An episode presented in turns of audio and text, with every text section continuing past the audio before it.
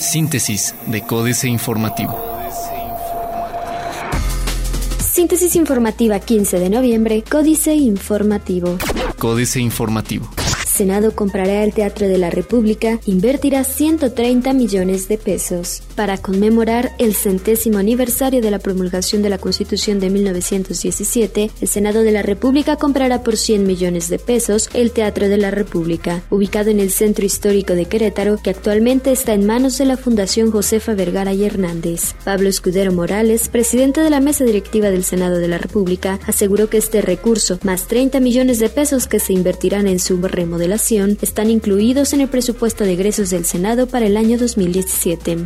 Gasolineras de Querétaro se quedan sin combustible. Automovilistas de Querétaro enfrentan desde hace una semana con mayor intensidad la escasez de combustible en las gasolineras de la zona metropolitana y municipios conurbados. Los combustibles que han dejado de surtirse son diésel y gasolina premium en al menos unas 60 estaciones, reconoció Enrique Arroyo, gerente de la Unión de Estaciones de Servicio de Querétaro municipio de Querétaro permanece a la espera de estudios sobre la Alameda Hidalgo. Para finales de año podría estar listo el estudio de la flora y fauna de la Alameda hecho por la Universidad Autónoma de Querétaro luego de que sufriera un retraso en el arranque de la realización del mismo. Así lo dio a conocer el secretario de Servicios Públicos Municipales, Alejandro González Valle. Buscan implementar corredor de transporte León Querétaro con la llegada de Toyota. Después de asistir a la colocación de la primera piedra de la planta Toyota en Apaseo el Alto, el gobernador de Querétaro, Francisco Domínguez, señaló que se trabajará de manera continua con el gobierno de Guanajuato en la implementación de un corredor de transporte que comunicará a las ciudades de León y de Querétaro, así como a los parques industriales de Balvanera, Benito Juárez, Querétaro y Bernardo Quintana. Señaló que este proyecto va enfocado a conectar el corporativo de la armadora que se instalará en la capital queretana y que generará 100 nuevos empleos. Además, con la facilitación del transporte, se disminuirá el costo del mismo, ya que un trabajador destinaría cerca del 20% de sus ingresos en ir a su trabajo. Diario de Querétaro. Aumento real de solo 175 mil a la UAC, se queja el rector. El rector de la Universidad Autónoma de Querétaro, Gilberto Herrera Ruiz, reconoció que del presupuesto de egresos de la Federación aprobado en el Congreso de la Unión para el ejercicio 2017, la institución solo tendrá un aumento real de 175 mil pesos del recurso ordinario, ya que de manera general el incremento fue de 3.314%. Explicó que el 3.3% aprobado por los legisladores representa la inflación, lo cual asciende a más de 41 millones de pesos adicionales, por lo que en términos reales el aumento es de 0.014%. Fonacot prevé 20% más créditos por el buen fin. Se revela la CEMIC, reprocha por el recorte de 1.800 millones de pesos en obras. Braulio destaca rescate de 131 millones de pesos para municipios. Plaza de Armas. Crece delincuencia. Condonarán multas a comercios establecidos. Admite Pancho desabasto de combustible. El corregidor. Gana Querétaro por proyecto de movilidad integral. El Estado de Querétaro, a través de la Secretaría de Desarrollo Urbano y Obras Públicas, obtuvo el primer lugar en el Foro de Infraestructura, Desarrollo y Planeación que se lleva a cabo en Taiwán con el proyecto de movilidad integral en Querétaro. Lo anterior, en el marco de la realización de la 131 sesión regular de Infraestructura, Desarrollo y Planeación del Centro Internacional para el Estudio y Entretenimiento de Políticas de la Tierra. Ensambladora de Toyota inicia operaciones en Querétaro. Inversiones a la baja para 2017, advierte Sedeco. Generarían servicio de transporte para parques industriales. En junio de 2017 empezarán a operar en la entidad queretana la primera etapa del sistema de movilidad intermunicipal propuesto por el gobierno estatal guanajuatense, que consiste en un servicio de transporte público que transbordará entre los parques industriales existentes desde el Marqués Querétaro hasta León, Guanajuato. Noticias. Las MIPIMES buscarán nuevos mercados, anuncia Beatriz Hernández. Espera cerrar municipio con un crecimiento superior al 5.5%, dice Gildardo Gutiérrez Méndez. De 30% será el recorte para programas del campo, informó José González. Reforma. Caería 41% producción automotriz. Hasta 41% estiman que caiga la producción automotriz en México si Donald Trump impone un arancel de 35% a los autos ensamblados en el país, como lo prometió durante su campaña. La producción mexicana caería 41%, lo que debería ser visto como un desastre para la industria local que ha estado prosperando en años recientes, advierte un análisis del Centro de Investigación en Economía y Política basado en Washington. Amenaza Trump inversión. Emerge dólar con victoria republicana. De repente, la moneda estadounidense se ha vuelto a poner de moda. El triunfo imprevisto de Donald Trump en la elección presidencial de Estados Unidos hizo que el dólar subiera 2.4% contra una canasta de 16 divisas, su mayor aumento semanal desde mayo de 2015, y los analistas dicen que el auge probablemente se prolongue. El lunes, la moneda siguió su trayectoria ascendente y tocó su mayor nivel en un año.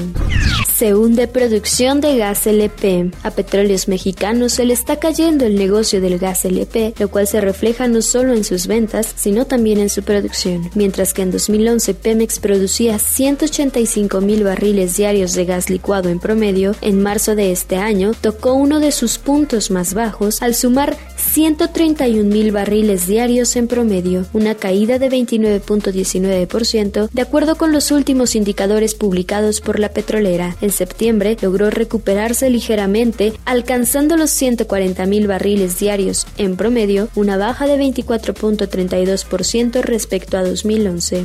La jornada. MID. A nadie conviene destruir el bloque de América del Norte. El bloque económico de América del Norte, una de las tres regiones del mundo con mejor perspectiva de crecimiento para los siguientes años, hace sentido en la medida en que México pertenezca a este grupo de naciones, aseguró este lunes José Antonio Mid al comentar ante empresarios el resultado de la elección del martes pasado en Estados Unidos. El país, afirmó, tiene con qué hacer frente a la nueva situación. Reconoce la revista Latin Finance Banorte como Banco del Año 2016. Hay en PGR denuncias contra al menos 15 gobiernos estatales, denuncia Auditoría Superior de la Federación. El titular de la Auditoría Superior de la Federación, Juan Manuel Portal, sostuvo que hay denuncias de hechos en la Procuraduría General de la República contra al menos 15 gobiernos estatales en los cuales se han encontrado uso indebido de recursos, aunque precisó que algunos gobernadores tienen responsabilidades claras. Chihuahua, Quintana Roo, Puebla, Durango, prácticamente todos los estados están en ese caso, aunque no necesariamente contra el gobernador, es contra el uso indebido de recursos federales en el estado y se presentan las denuncias. El partido entre Riders y Tejanos dejará derrama de 80 millones de dólares en México. Excelsior. Desempleo e informalidad en mínimos de nueve años. México y Estados Unidos harán prevalecer vínculos, afirma José Antonio Mir. China es el problema de Estados Unidos, no el Tratado de Libre Comercio. Entrevista con Jaime Serra Puche. Baja mezcla mexicana a 35.49 dólares por barril. Internacional. Putin y Trump prometen esfuerzos conjuntos para normalizar lazos entre Rusia y Estados Unidos. América Economía. El presidente de Rusia, Vladimir Putin, y el presidente electo de Estados Unidos, Donald Trump, conversaron hoy por teléfono y acordaron realizar esfuerzos conjuntos para normalizar los lazos entre Rusia y Estados Unidos. Putin expresó la disposición de Moscú a construir una asociación de diálogo con la nueva administración de Estados Unidos basada en la igualdad, el respeto mutuo y la no intervención en los asuntos internos, indicó el Kremlin en un boletín. Fernández de Kirchner solicita a juez acelerar su proceso sobre el dólar a futuro. Cámara de Comercio de Lima, APEC impulsará decisiones de inversión en minería en Perú. Sepa qué pasa en Venezuela con las multinacionales. Otros medios. NES Mini se agota en casi todo el mundo, hasta en México. Excelsior. El pasado viernes salió a la venta la NES Classic Edition, una versión miniaturizada de la clásica consola de Nintendo de 8 bits que llega con 30 juegos. La consola, que cuesta alrededor de 2 mil pesos, se ha agotado tan rápido que ha sido prácticamente imposible hacerse con una en tiendas físicas u online. En Amazon, la consola no estará disponible hasta el 5 de diciembre y si no quieres esperar esperar tanto, tendrás que pagar cerca de 180 dólares, que es lo que están cobrando algunos comerciantes que tienen disponibilidad. ¿Qué tan sofisticados son los ataques cibernéticos que afectan a las empresas? Mexicana usará cannabidiol contra neuropatía diabética. Excelsior. Aida Gutiérrez, quien padece diabetes tipo 2, se convirtió en la persona número 125 con autorización por parte de la Comisión Federal para la Protección contra Riesgos Sanitarios para la importación de cannabidiol. El caso de Aida destaca porque hasta el momento es el primero donde esta sustancia será utilizada para tratar la neuropatía diabética. Financieras. Es el gasto estúpido. Bankmark Jorge Meléndez Ruiz. México está empantanado. Corrupción, impunidad, ineficiencia, derroche, injusticia e inseguridad hacen imposible avanzar. Tras el trágico triunfo de Trump, urge transformar al país. ¿Por dónde empezar? Encontrando palancas que potencien cambios y sumando a la ciudadanía para presionar y viralizarlos. Una palanca clave es el gasto público. Piensa en su empresa. ¿Puede ser sobrevivir gastando a lo loco? Parafraseando a Bill Clinton, es el gasto estúpido. Requiere cirugía mayor o México está condenado al fracaso y hay que atacar dos problemas, inflexibilidad y desorden.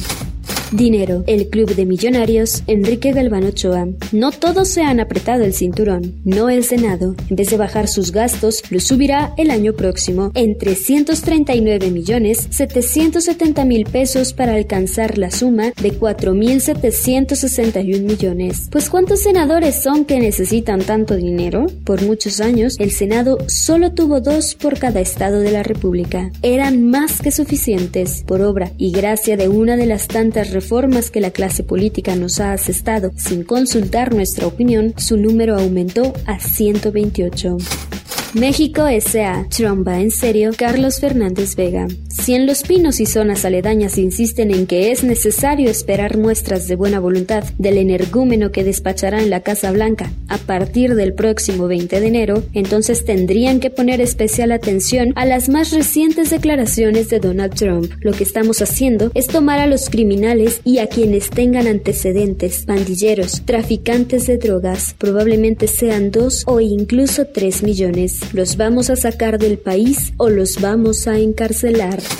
Capitanes. Mike Bafan, el capitán de Toyota México, arrancó los trabajos de su nueva planta en Apaseo el Grande, Guanajuato. Cuando se augura una posible revisión del Tratado de Libre Comercio de América del Norte, la japonesa invertirá mil millones de dólares para construir a partir del 2019, el Corolla producirán 200.000 unidades al año y generará 2.000 empleos. Políticas. Astillero. Medalla al odio. Julio Hernández López. El Senado ha otorgado la medalla Belisario Domínguez a una insidiosa fabricación narrativa impuesta por grupos de diversa índole interesados no en premiar las virtudes de una persona, el ingeniero Gonzalo Rivas Cámara, quien había sido subteniente del fragata de la Marina, en un episodio confuso y de perfiles hasta ahora sin comprobación, sino en demeritar y estigmatizar a una de las partes concurrentes en una sostenida lucha política, la de los normalistas de Yotzinapa. Mal humor global, jaque mate, Sergio Sarmiento. No es nada más México, no es solo Donald Trump. En todo el mundo hay un desencanto con el liberalismo democrático y la globalización. Por eso, los electores están inclinando por posiciones nacionalistas, xenófobas, autoritarias y populistas. El triunfo de Trump en Estados Unidos es el ejemplo más notable, pero no el único. Este domingo, el general prorruso Rumen Radev ganó la votación para la presidencia de Bulgaria, derrotando a la candidata pro-europea Ses Sasheva. La victoria del Brexit en el Reino Unido es parte de esta tendencia.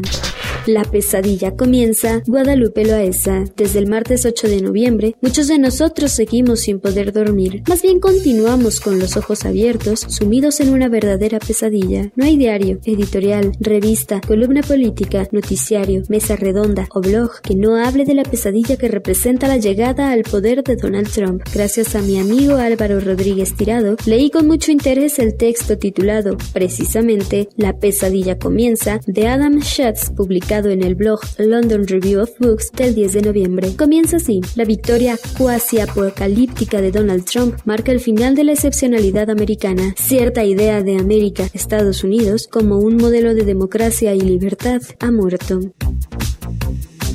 Síntesis de Códice Informativo.